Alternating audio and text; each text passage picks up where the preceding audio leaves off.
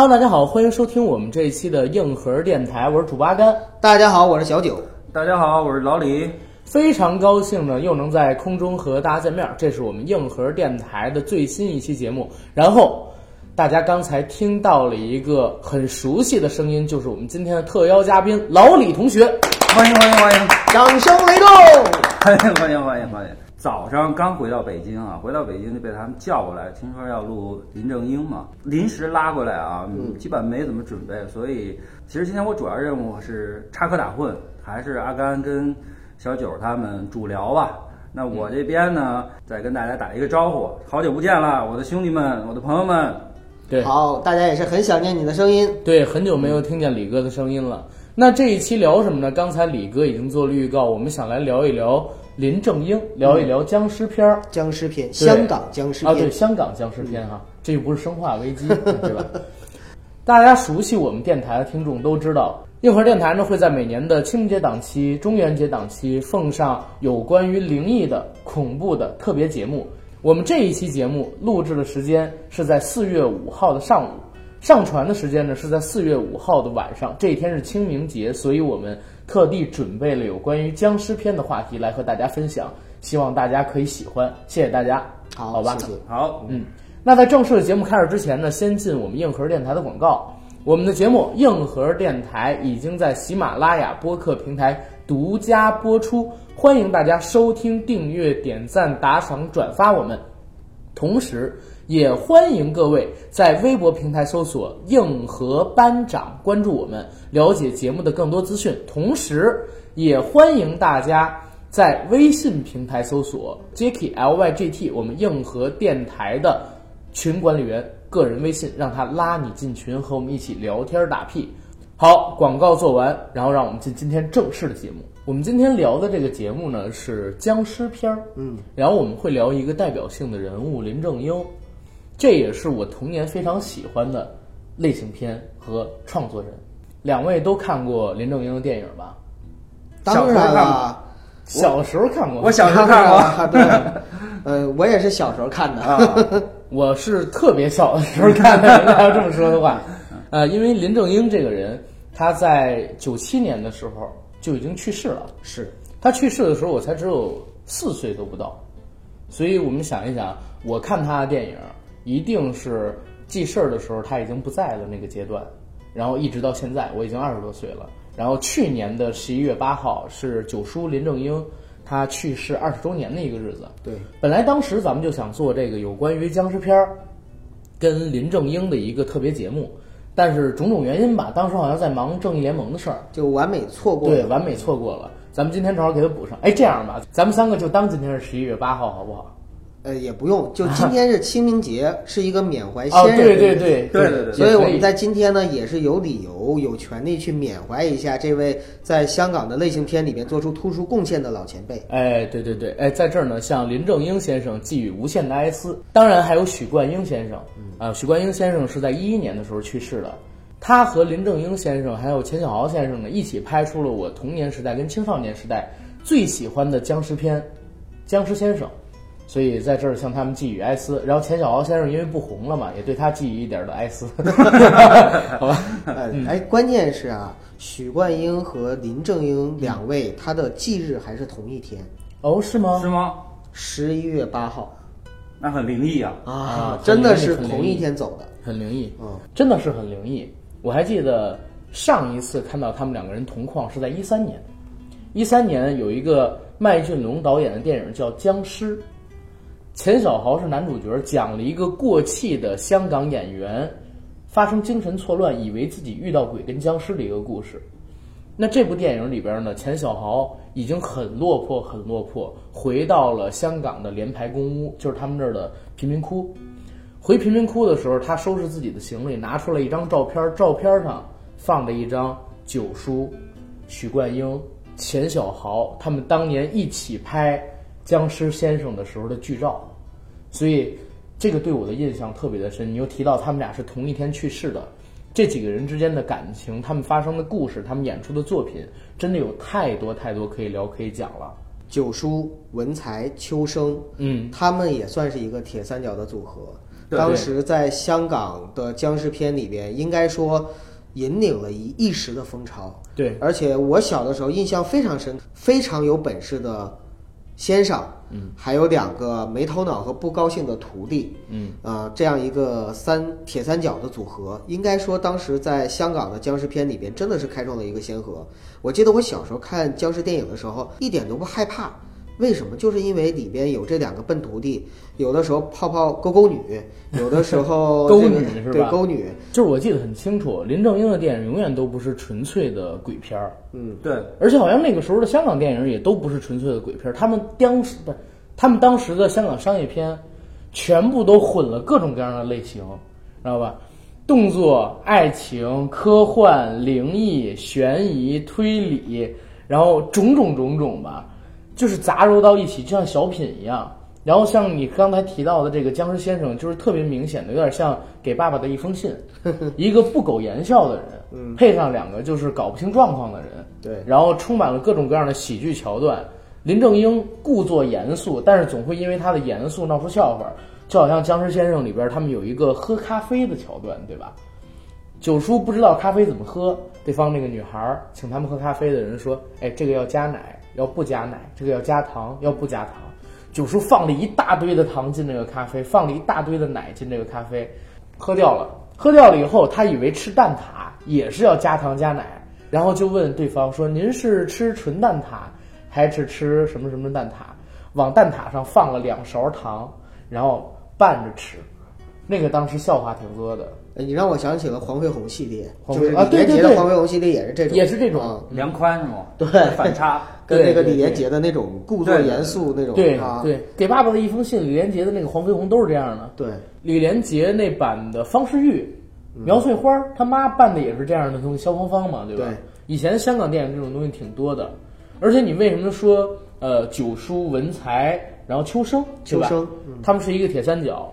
因为僵尸先生直到目前依然保持着香港电影史上恐怖片、港产片啊，港产恐怖片的最高票房，明白吧？这是八十年代创下的，而且那个时候人均的票价还非常便宜。如果论观影人次的话，它现在应该有六千万左右的票房。嗯，当时是有两千多万吧，现在应该有六千多万的一个票房。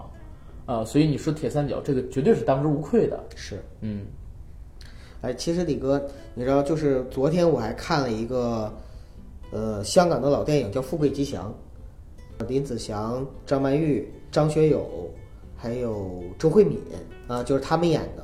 就是我我看那个片子的时候啊，我就不知道为什么突然心血来潮看了一下香港老片子，我就觉得老片子、老港片就有一种味道，包括就僵尸先生，包括林正英系列的这种僵尸片就有这种味道。就什么味道呢？呃，他在一个片子里边尽可能的去给给到观众一些就是你想看的东西。在想啊，是因为当时的一个就是香港的环境，第一竞争很激烈，第二呢，就是我们可能也知道，就比如说当时香港的电影被黑社会把控啊，被各种电影公司把控啊，嗯就他拍片子的时候，真的就是观众想看什么我就给你拍什么。为了这个目的去拍出来的片子，我们今天在看的时候，反而发现它里面充满了一些趣味性。对。其实我看老港片儿，我觉得有三个点，嗯，就是说特别重要的，一个是质感，嗯你知道吧？因为老港片它经常用那种特别烂的摄影机去拍是，哎，真的是。但是那种烂的摄影机拍出来的人呢，会有那种模糊感，相当于给每个人感对感不是不是就是模糊感，模糊感给每个人都加了一层柔光那种模糊感。啊，柔化，对，就像我们现在看很多八九十年代性感女星她们的照片，都加了一层柔光的，所以觉得她们特别的漂亮，跟现在的女明星有很大的不同。实际上，这个有很大的区别的做成。嗯，那在电影里边，因为他们用的摄像机跟胶片真的是不咋地，我现在都记得《古惑仔》那个胶片烂的要死，你知道吧？这就是现在你找《古惑仔》最高清、最高清的版本，都一定是发暗的，然后颗粒感特别多的。但是就是这种粗粝的质感，形成了香港电影一个特别让人喜欢的风格，有点像卡片的那种风格，你明白吗？每一部电影都自带卡片属性。第二一个就是像你说的，他们的商业嗅觉真的特别灵敏。我觉得香港的八九十年代真的是最美的一个时代，充满了各种各样的机会。其实九十年代末都已经不行了，就是八十年代初到九十年代中吧，这是香港最好的时候。嗯，当时的社会贫富差距不大，城里边也有各种各样致富的机会，你可以从一个小人物一跃而起。股市也充满了各种各样的机会，房市也没有到现在一样把香港人牢牢的锁在这里，整个社会是充满了希望的。香港人的自信心那个时候非常强。对我经常跟九哥你聊到一个观点，我说以前的香港电影我们去看的时候，都感觉很明媚，明白吗？感觉很明媚，它的整个主题是很灿烂的，是很向上的，最后肯定是 happy ending，不论经历了什么。很少很少有说像欧洲那种电影给你打进一个死胡同那样的感觉，但是最近几年我看到的香港电影，画面都调得很暗，然后讲的故事也都很阴郁，很绝望。对，很绝望，就像一念无名。踏最近是雪寻梅对踏雪寻梅，对踏雪寻梅，一念无名。你看这两年在金像奖大放光彩，包括僵尸也是嘛，为什么都没有希望一样？我觉得艺术作品肯定是生活的一个写照嘛。对，既然艺术作品已经做成了这个样子，我们现在当然我自己去过香港，我是知道那儿的贫富差距实在是太大了，真的底层的这些老百姓实在包括他们的所谓的明星，稍微咖位小一点的，可能现在都住在这种廉价公寓里边，跟人挤一间房间，可能女明星还要援交，援交赚的钱卖十年春，可能也买不了一套房，真的就是这个样子。整个社会就相当于被锁住了，牢牢的锁住了，看不到希望。所以，香港电影在八九十年代最好的那个阶段里边，因为充满了各种各样的机会，所以他们很放得开手脚，敢在电影里边砸各种各样的元素。去年金马奖的时候，新艺城七怪出来颁奖，他们聊到了一个东西，说香港啊，在当年有一个玩意儿叫午夜场、零点场，这个是最重要的。因为每一个电影都会有零点场，零点场只要票房好，第二天大量排片，立刻给你排片。如果说零点场不好，立刻排片减少，票房整个就不好。所以所有的明星都会去零点场、午夜场看现场观众的反应，观众想看什么就给什么，这就像你说的。然后第三点，第三一点就是当时的香港很敢拼，我们可以看到很多的这个电影。它从制作上也好，它从安保设施上也好，都很粗糙的。但是就像我那次跟你聊的，成龙年轻的时候做出来的那些动作，哪怕现在的对，哪怕现在是电脑特技再发达，都不能复制出来的。啊，这就是当时香港电影的魅力，就这三点吧，塑造了他们与众不同、独立于世界的这种特点对，啊。所以这个也是我们值得缅怀的地方。就是之所以现在的香港电影已经走向了没落，也是因为过去的这些你说的这三点好像几乎都不在了。对，嗯，李哥，你有没有这样的感觉？那刚刚阿甘说到八九十年代香港电影的辉煌时期啊，那九哥也刚刚说到这一块儿，我是这么认为的，因为我记得我之前在节目里边我我也表述过我的这个观点嘛，因为八九十年代正是亚洲四小龙、香港高速发展，它的经济高速发展的时期，那么。从电影这个角度来说呢，在香港的话，首先它是作为一个商品，我们来去投入市场的，因此产生了什么？产生了说像阿甘也好，九哥也好，刚刚说到的那几个元素，它实际上它每一个片子它都去迎合尽量多的受众面，达到一个更高的票房，这是他们第一个追求。所以那会儿的香港人是非常非常拼的，就像我们之前曾经说过吧。在那个年代，刘德华有一个外号叫刘十四，嗯，哈，郑裕玲有一个外号叫郑九姐，那意思是什么？是他们同时在跨九部电影在同时拍，刘德华是跨十四部电影在同时拍。你想那个压力是多大？那么那个效率是多高？那么后来又说到说，为什么我们说现在的电影，香港电影哈，嗯，越来越晦涩阴暗，去反映那些。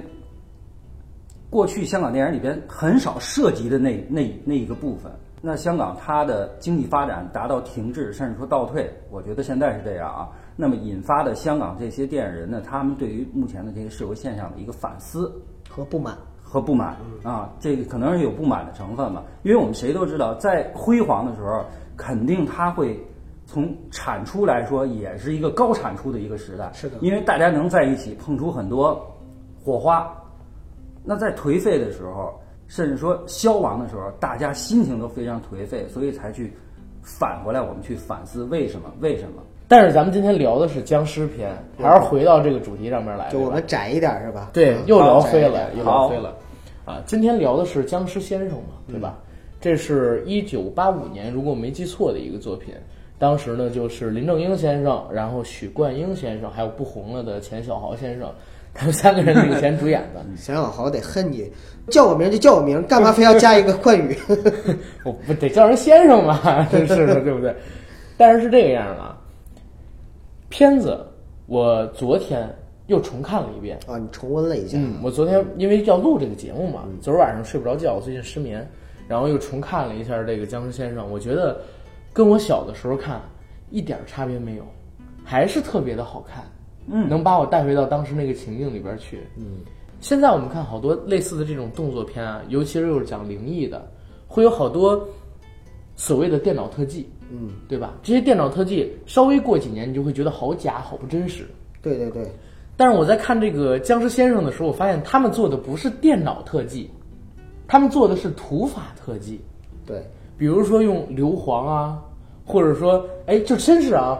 我现在一直想知道，他们手里边拿着一把米，这把米朝蜡烛一扔，然后哇，所有米都着起来，这是为什么？那个米是磷吗？还是民矾？然后假做的米，我觉得应该是磷，应该是磷是吧？啊我觉得应该是磷。我觉得肯定是用这种东西来做的，但是这种东西它跟电脑是没关系的，对，对对吧无？论什么时代，在现实中就是这样子。对，就是有一种很粗粝的美感。对，它这个东西是不可以用其他东西去替代的，而且还有摆的一些手势，对吧？像手指剑诀，这些然后好像都是据说是九叔自创的。嗯，对，自创啊的，，包括就是这个僵尸的体系，还有就是这个他打僵尸的这些动作，嗯，还有这些术语和一些僵尸的设定，嗯其实都是由林正英先生来做出来的。呃，我我给你提个意见，可能不是林正英先生自己，嗯，我据我的了解是三个人，嗯，一个是洪金宝，洪金宝、一个是刘关伟刘，关伟，一个是林正英，嗯，因为洪金宝在八零年的时候就做了《鬼打鬼》，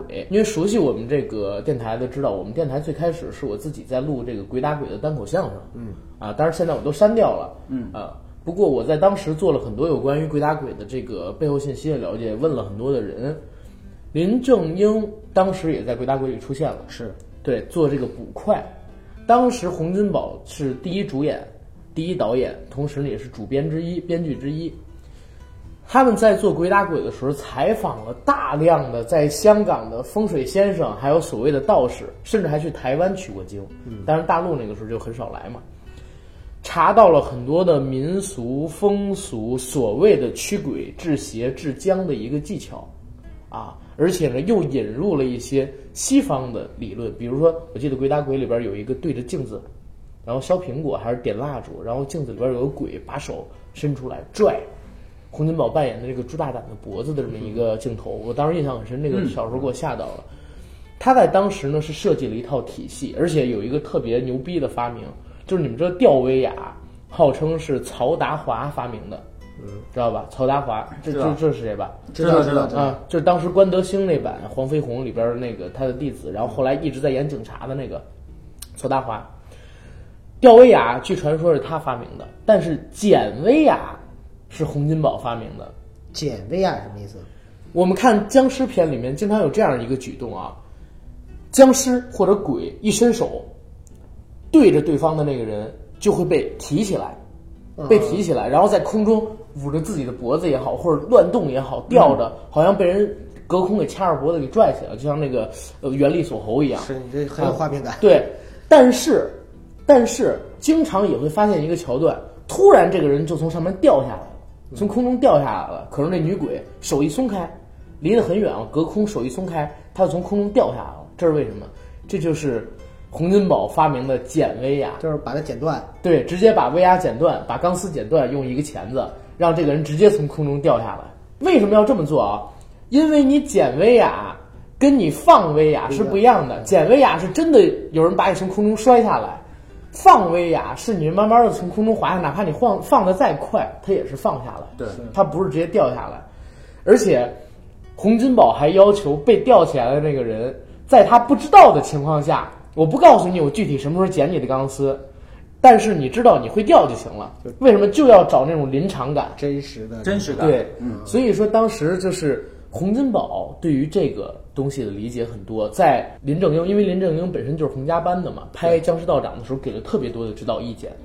然后刘关伟是这部片子的导演，他在拍这部片子的时候呢，据传说啊，是找了香港的几个非常有名的道士，甚至还有李嘉诚的当时的御用风水师，去了解怎么样拍这个电影不会触怒到神明。哦，因为在香港跟大陆或者华人圈儿吧，你拍鬼片儿灵就是这个忌讳很多的。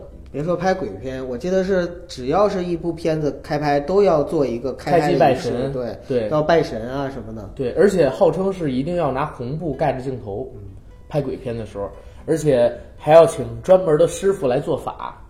所以当时这部电影的导演啊，刘关伟也是做了很多的研究。所以林正英、洪金宝还有刘关伟这三个人是对这种电影有特别大贡献，他们提出了很多创造性的，就是说没有前人的那种特技，嗯，还有奇观，真是很多奇观。对，然后还有一点呢，就是《僵尸先生》这个电影特别有取其精华、去其糟粕这样的一个想法，贯柔中西。你看，他讲的是一个民国民国左右时期时期的故事，对吧？对，他们一起在驱鬼的过程中会遇到形形色色的人，遇到了受到西洋文化熏陶的大小姐，还遇到了从西方的吸血鬼变种来的中国僵尸。僵尸先生他的另外一个艺名叫暂时停止呼吸。为什么会叫这个名字呢？就是你在面对僵尸的时候，只要你屏住呼吸，僵尸就看不到你了，他不知道你在哪儿。而且僵尸要吸血这个东西，都是从西方的一些电影里边引进进来的。而且吸完了你之后，或者咬完你之后，你人也会很快的变成僵尸。哎，对对对，这个也是吸血鬼，就是咬过人之后，然后传说中就会变成另一个吸血鬼，对这个引过来的。对，我忘了是一眉道人还是哪个电影，直接就有跟呃肥妈玛利亚嗯一起，她扮演的修女遇到西方的吸血鬼的这么一个故事。中她用西对中西大战，他用道术，然后大战西方的吸血鬼，这个我觉得，哎呀，真的是当时的香港电影还有九叔他们的这个，呃，接受能力吧，别人真的是比不了的。嗯，反而小的时候看这个东西是很刺激。因为那个时候好像香港很追风哈、比如说对我一一个人拍赌片红了，然后所有人全都去拍赌片。赌神完了，赌侠、赌圣，然后赌鬼、赌霸等等等等的东西，这种赌片跟风特别多。对，所以僵尸片一出来之后，其实也有很多僵尸片。对我甚至还看过一个三级的僵尸片。我也看过，我没看过。你哥没看过吗？而且我看的难怪难怪李哥对僵尸片印象这么不深，咱俩看的有可能是一部啊，是吧？我看的那个是僵尸的，有十几个女僵尸啊追着一个道士。我看的是男僵尸。不穿衣服的女僵尸 追着道士开始咬道士，我看那个是好像是那个就是有一个赶湘西赶尸的，就是赶这些僵尸，然后白天的时候赶僵尸，晚上是还让干僵僵尸，晚上干僵尸。让僵尸伺候。我们刚才插科打诨说了很多，就是僵尸片也好，是僵尸片那些跟风的作品也好，但是我们看了这么多僵尸片，阅片无数，给我们印象最深的啊还是还是那还个那个十几个女僵尸，就不说就不说哪个了啊，你自己想，嗯还是那个，对对吧？其实我我当时我在看那个《僵尸先生》的时候啊，我真没觉得，当时没觉得他那林正英是个大大主角哈。嗯当时那会儿他整体的风格，我觉得还没有真正的形哎，成。好像看的是钱小豪，看的是钱小豪不不不，《僵尸先生》那部电影主角是许冠英。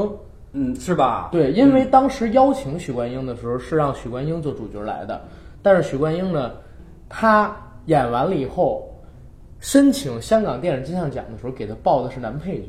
哦，结果许冠英先生因为这个我不去，为什么？因为我是主角，我演的是主角，你们为什么要给我一个配角的一个名？他是这样来的。哇，还有这样的一个故事。对，因为他本来是，但是你知道香港电影当时其实没有剧本儿，都是临时给你戏。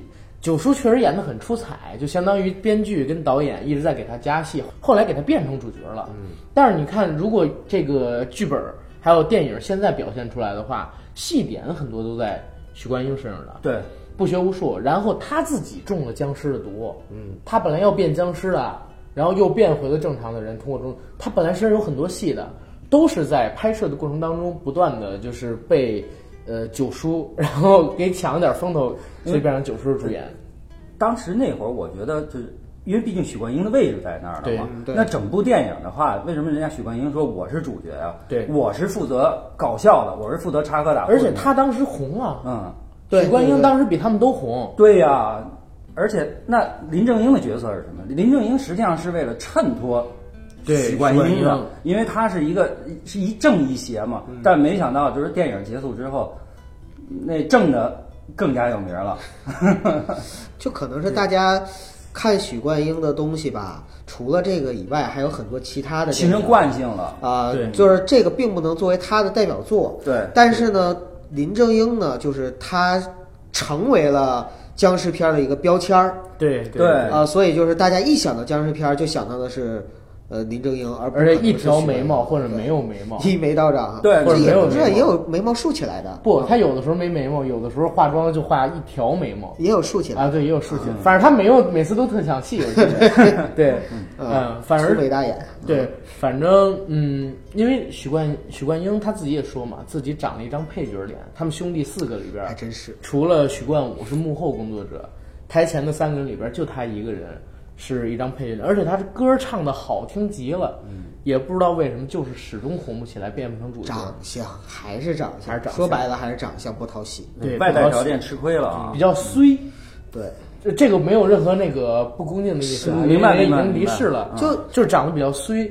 也真是这样，就是一个人长相，呃，在你的社会生活里边，有的时候真的能给你带来很多的阻力，也可以有的时候带来很多的助力，让你活得很顺，或者活得很坎坷。，对对对对嗯，那许冠英他本身，刚阿甘说他长得衰哈，嗯其实她长的那个啊，他长的那个特点就是特别适合小人物里边的倒霉蛋儿倒霉蛋，对对就大家也不是不喜欢，哎，不是不喜欢，但是啊但是吧，就是总觉得说照着那个那个那种男主角的感觉又差了点意思。他演不了大男主啊，但是许冠杰就是长一大男主的脸嘛，啊许冠杰，吧？对对对对。对对，许冠杰年轻的时候很帅我。印象中那《笑傲江湖》始终是我认为经典中的经典，是吧？就胡军版胡胡金铨那版，就是我听你说胡军版，胡军还演过《笑傲江湖》，我天龙操八部啊。啊！胡金铨那个，后来徐克徐克导演那个，对对对吧？对嗯那咱们还是说僵尸道长嘛，还是说僵尸道长 又给拉跑了。对，《僵尸先生》里边，我记得有一个哎很有名的桥段叫鬼新娘，你们还记得吗？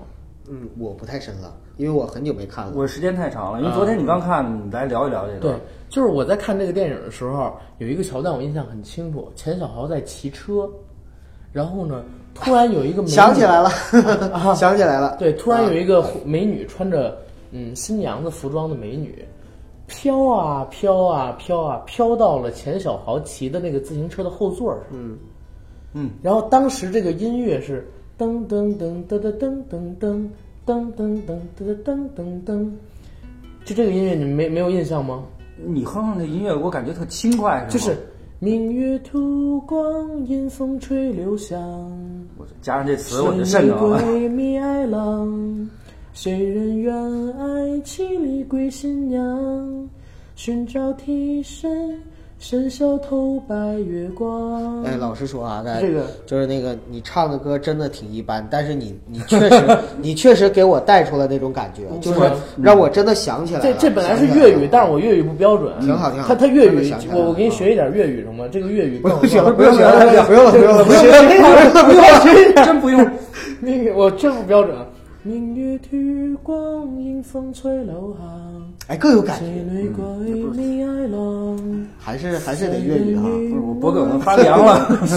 就就是就是这个歌，对我印象特别深。一下子有画它的前奏就是啊噔噔噔噔噔噔噔噔噔噔噔噔噔噔噔，然后后边开始唱，那个女鬼就这样飘到钱小豪的座子上。呃，哎，我有点记混了，是不是骑着骑着，然后把头给撞掉了，还是把这个女鬼从这个车上给撞下？有一个树干，我钱小豪低了一下头，然后把女鬼给撞下来了。我记得反正就是钱小豪一直回回回身看，对，然后回身看没看见，看不见的看不见。然后嗯但我们观众能看到，就是说后面坐着这个，那个女鬼很漂亮，然后有一个镜头是，呃，林正英九叔拿两片柳叶蘸水摆手诀，然后抹在自己的眼睛上，再看那个女鬼，哎，脸是烂的，哎，我特别受不了这个东西啊，我也是。啊，当时反正看到这样的桥段，给我印象很深刻。要是真有这么一个女鬼，我又看不见她那张烂脸的话，我还是愿意可能 来的，是吧？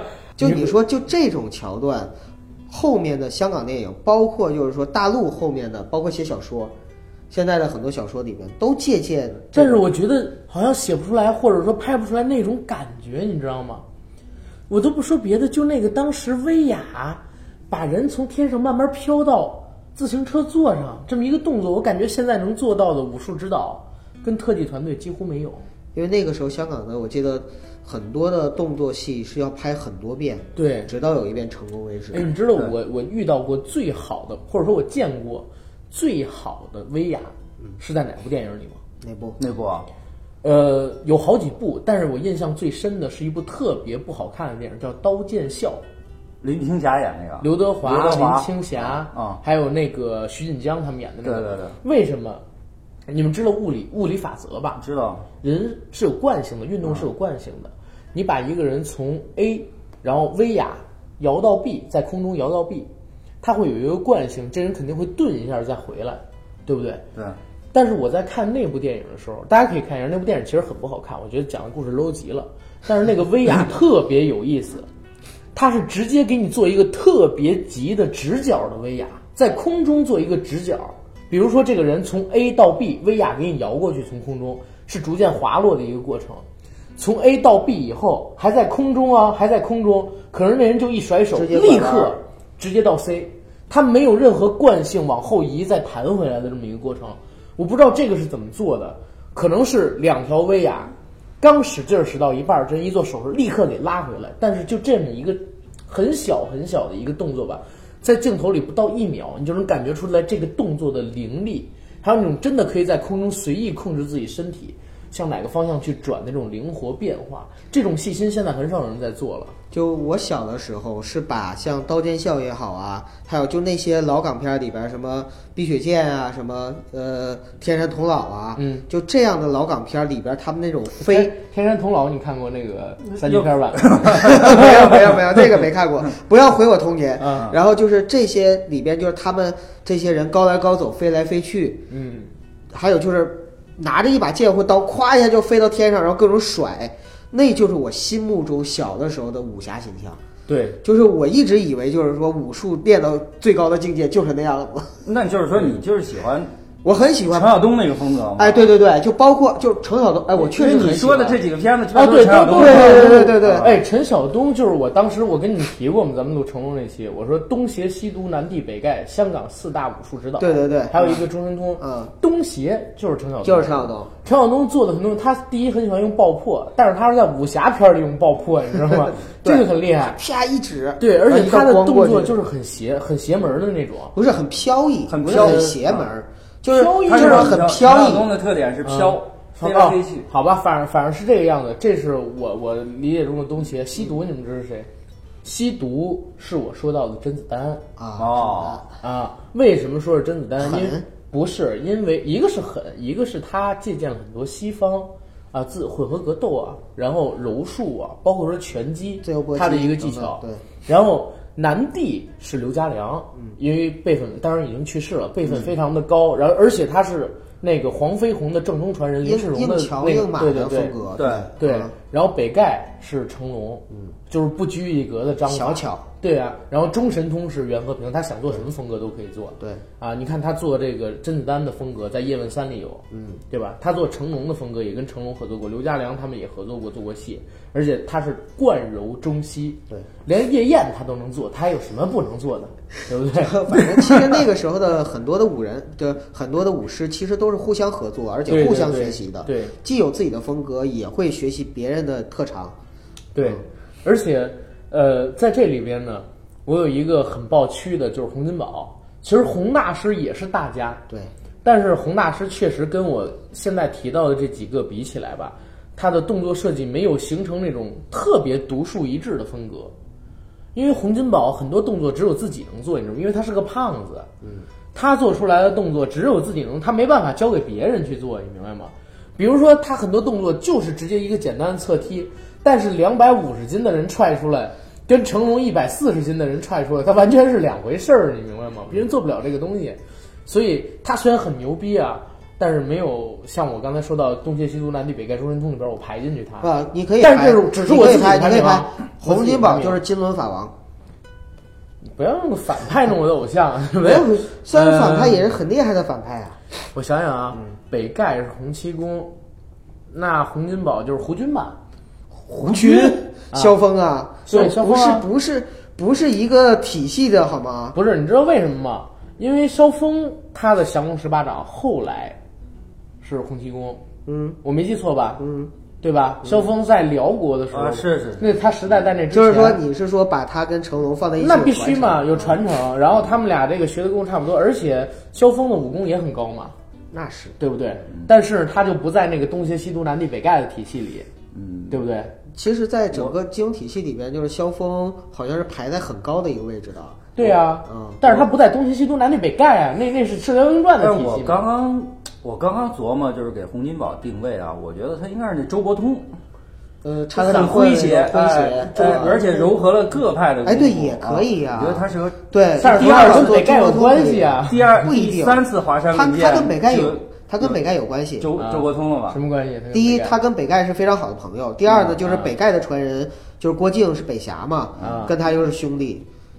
哦，对，郭靖还叫北侠是吧？对啊好吧，那现在有北侠吗？你觉得？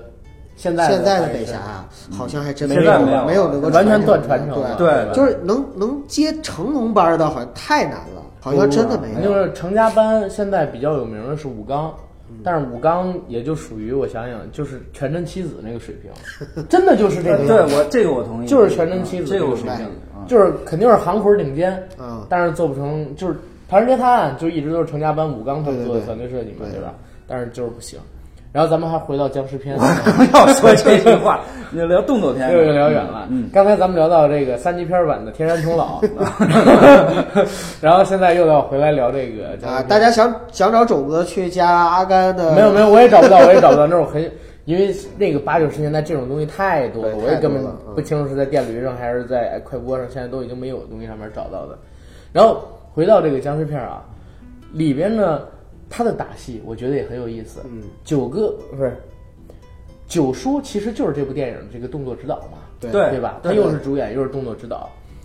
我我对九叔的身手有一个很深刻的印象，我不知道你们有没有看过啊？九叔也是演一部僵尸片，我忘了是《僵尸先生几》了。他呢要去爬一个楼，要去爬一个楼，特别轻盈，从地面啊就是三下五除二，左伸手右伸手，左抬腿右抬腿，几个鹞子翻身直接翻到楼顶儿。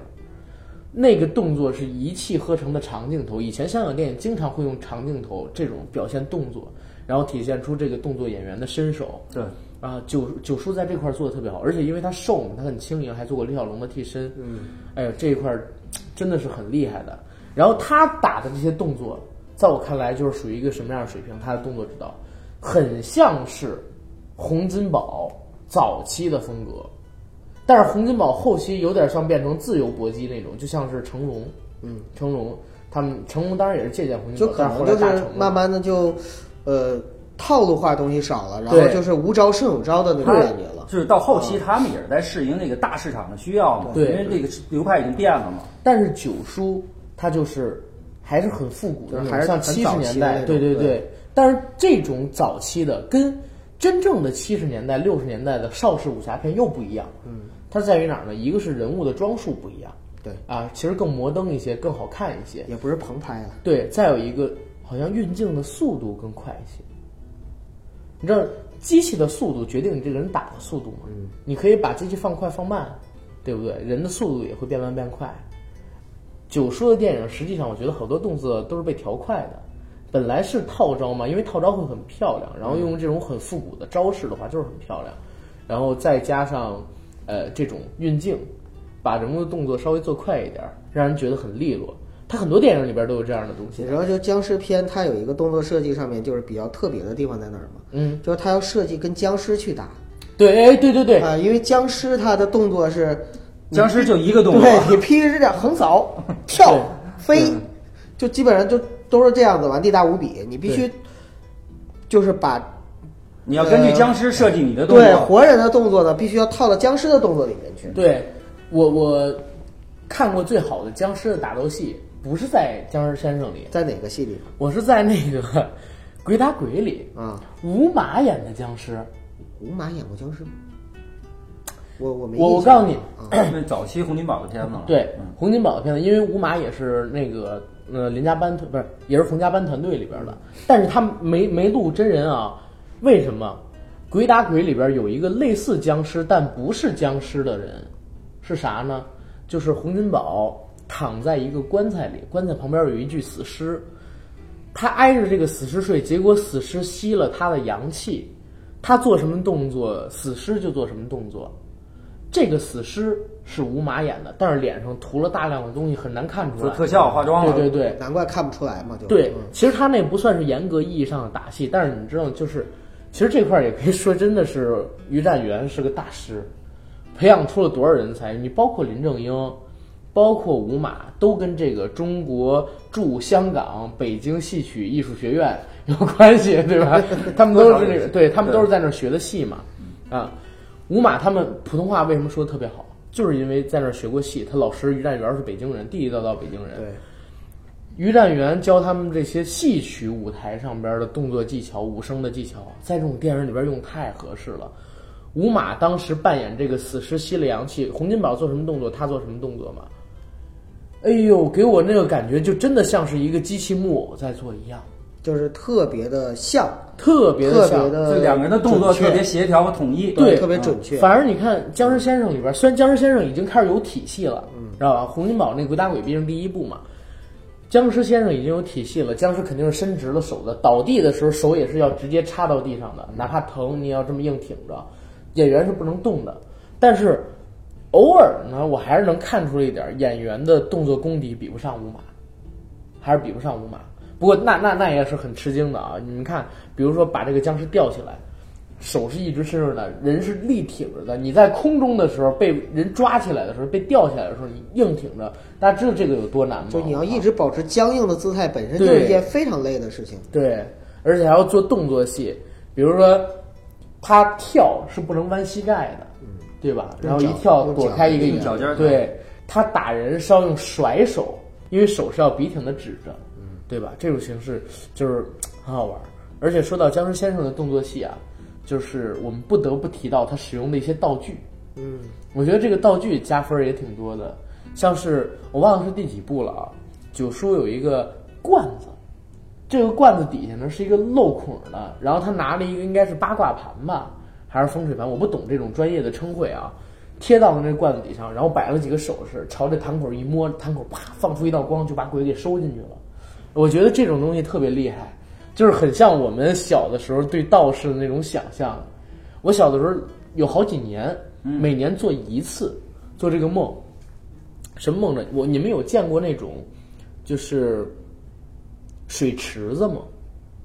见过，就是里边是钢筋，然后外边那个是混凝土啊还是什么东西做成的那种水池子。见过。过去小时候家里那公共水池子不都那样吗？呃你们说的水池干嘛用的呀？上面就就自来水管自来水子。管子，可里头里边还有放鱼的那种啊啊，对，头墩，对对对，啊头墩布的那种。过去的公共的那个就自来水就跟你没见过吗没有没有没有，就是里边是钢筋，然后它是一个水池。我我我是梦到什么呢？啊，我梦到一片荒地上，有一个四面都是那种钢筋混泥、钢筋水泥弄成的那个像是水池那种，但是水池子不是三面吗？有一面是空着可以放水的，它是这个四面全都被封住了。那不成一盒子了？对，就是一个盒子，但是它它的材料跟这水池的那个啊特别像，我不知道那是什么东西啊，太小了这会儿。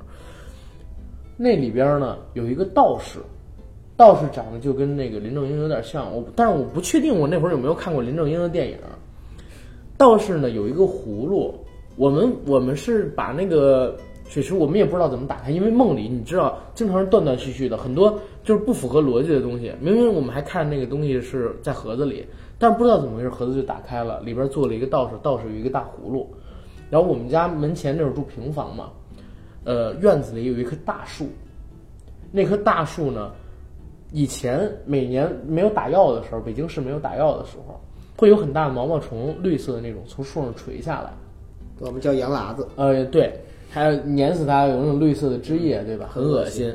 然后这个东西会变成那种扑了蛾子，灰色的那种。嗯，我那年做梦就梦到什么？那几年都一直在做这个梦啊，就是每年可能会梦到一次到两次，梦到一个一人多大的那个蛾子，啊，翅膀是蛾子的翅膀，但是是一个女人的脸跟身体，然后下半身是蛾子的身体，上半身是女人的身体，然后在追我，知道吗？在就在我们家院子里，然后我就跑，跑怎么跑？呃，小的时候也是特别小的时候，家的门口呢有一些那个石子儿摆成的堆，我不知道是谁谁他们家要盖什么东西吧，反正有那么一石子儿堆，我就躲在那个石子儿堆里，背后就是我忘了是什么，因为梦里边很多东西是没办法解释的，只能看前面的东西，我就趴在那上面一直看，浑身都是汗，就一直在看。我想醒过来，醒不过来，我不知道自己是在做梦，就一直在看看那个有没有追上来那个女妖。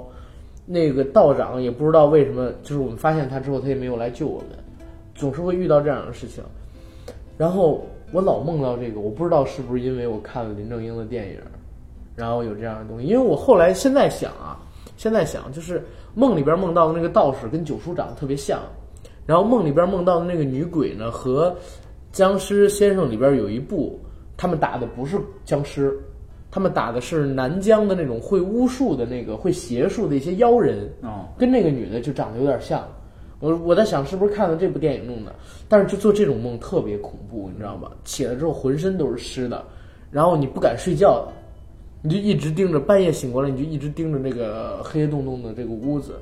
那小的时候也不像现在一样，城市里边有这么多光，外边真的是特别特别的黑，什么都看不到，然后就浑身发抖，一直抖到天亮，这样的感觉。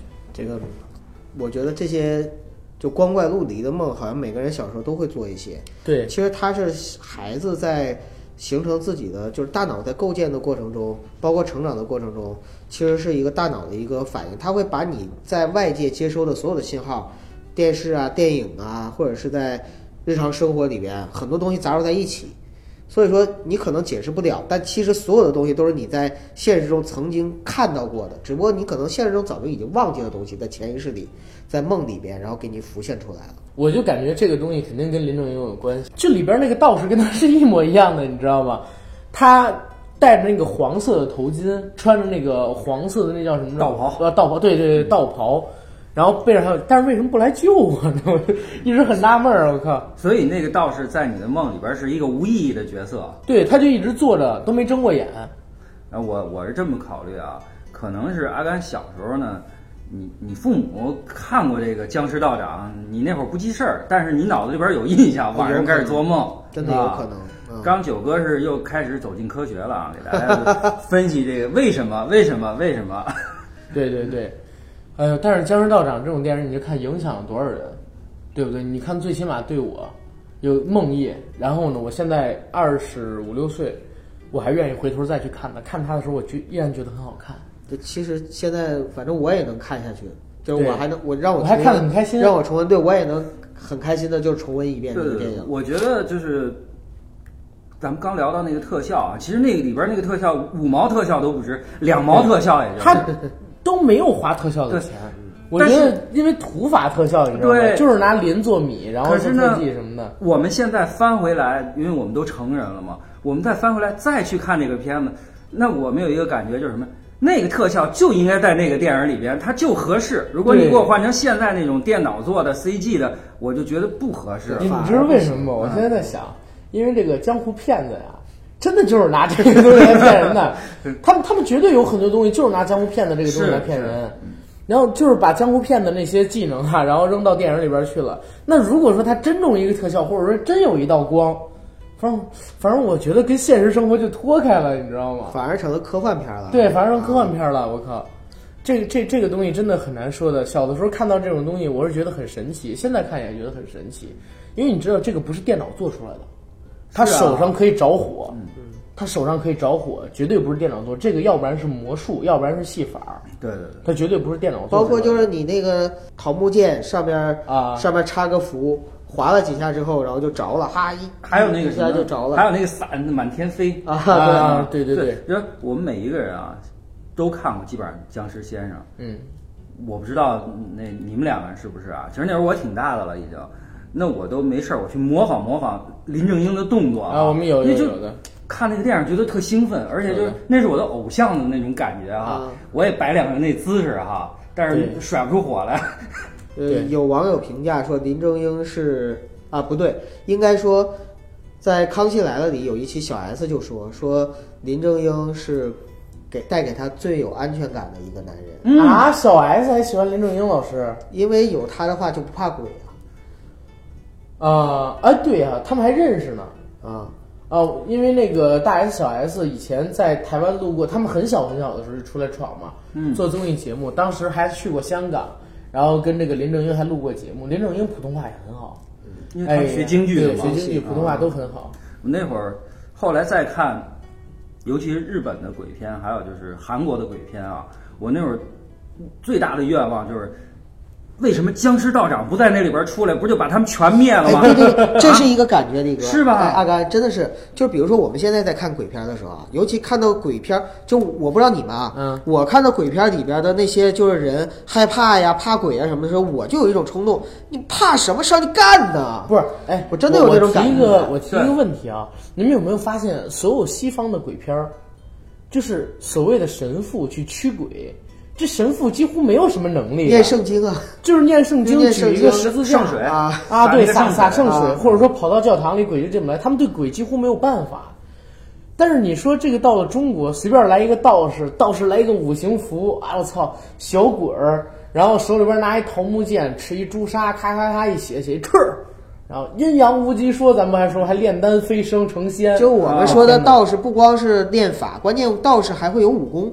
对对，所以就是就我，所以我现在不光就是养修心。对，就养成了习惯，就看到那些恐怖片的时候，总是替那些主角着急。嗯，就总觉得，不论是西方的还是还是那个东方的那些恐怖片里边，就遇到鬼的时候，一个个都怕的要死要活的。明明你可以把鬼干倒的，你不去干，完了就跑，哎越害怕越。但是也有那种无解的恐怖片儿。你说如果说九叔啊，啊，就是九叔林正英演的道士，跑到电锯惊魂里，呃，电锯惊魂不算呐，电锯惊魂对九叔叫事儿吗？不叫事儿 真不叫事儿啊。我说如果跑到猛鬼街里啊，怎么办？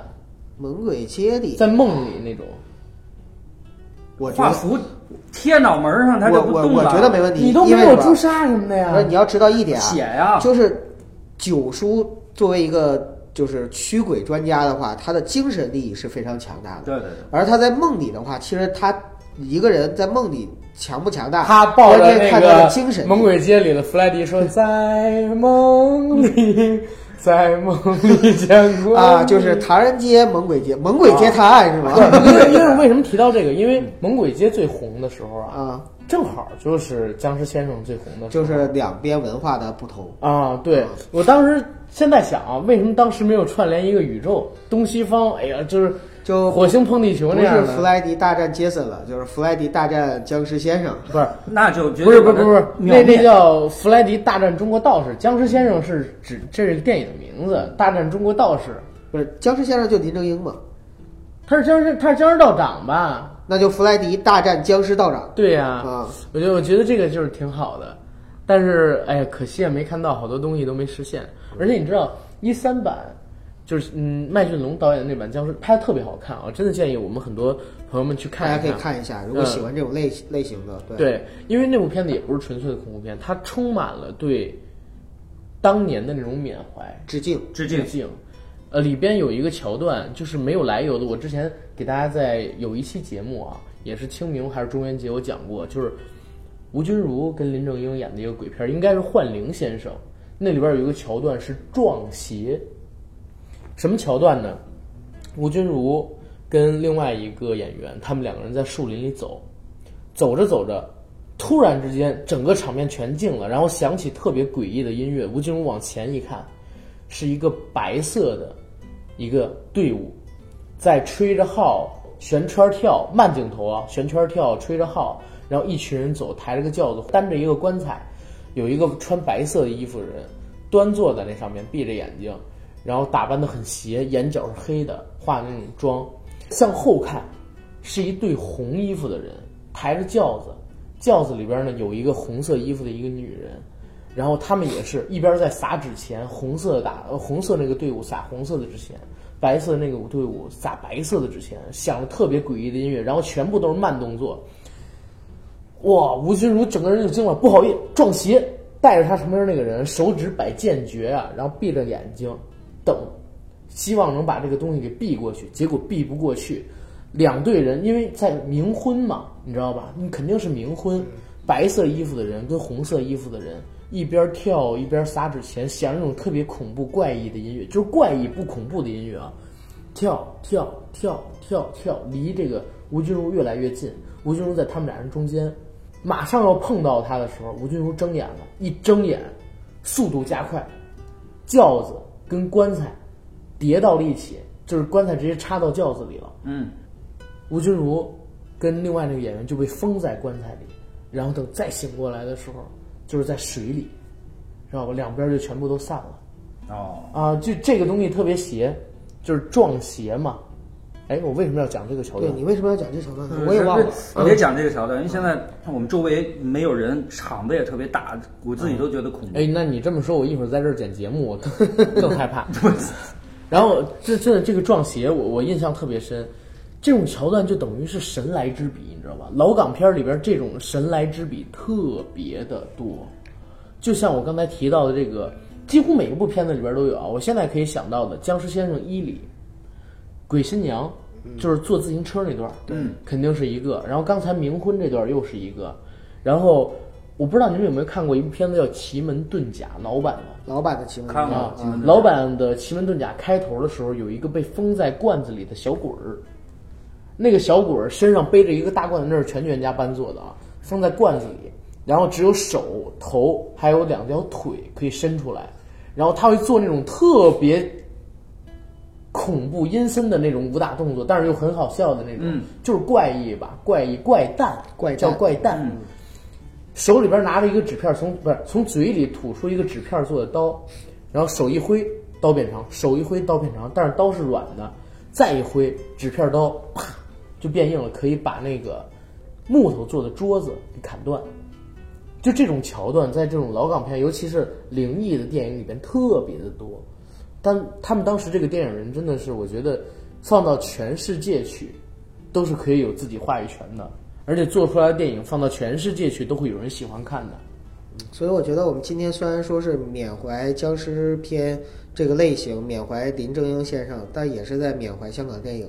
对对对，而且这个类型实在太大了，咱们说不完的。对咱们可以可以回头做成系列，可以在呃中元节的时候再做这个东西。我我想这次我们聊僵尸道长，我们可以回头再聊一聊刘镇伟的猛鬼系列，因为那个也很有意思。对，对，呃，今天是清明节这个喜庆的日子，中国的传统佳节。哎，好，祝愿大家呢阖家团聚，这个扫墓扫的也开心。那我们这期节目就到这儿了，好吧？好，好再见。对了，还有一件事情，啊上一期节目我说过，我们这期节目呢会放听友们给我们做的 logo，它的一个图标，让大家去做一个简单的点评，还有投票，大家可以看一下。虽然这几个我自己啊，其实都不是特别满意，真的不是特别满意，可能最后都不会使用。但是上期我们也说了，第一二名我们会送出礼物，第一二名我们会送出礼物，不管能不能使用得到。如果现在还有想给我们硬核电台做新 logo 的，赶紧报名，赶紧报名！我再说一下我们的要求：酷、有趣，能方便我们以后做纪念品文化衫推出。我们呢也会给予你们现金或者奖品的奖励，好吧？谢谢大家，节目到这儿。谢大家。好，拜拜。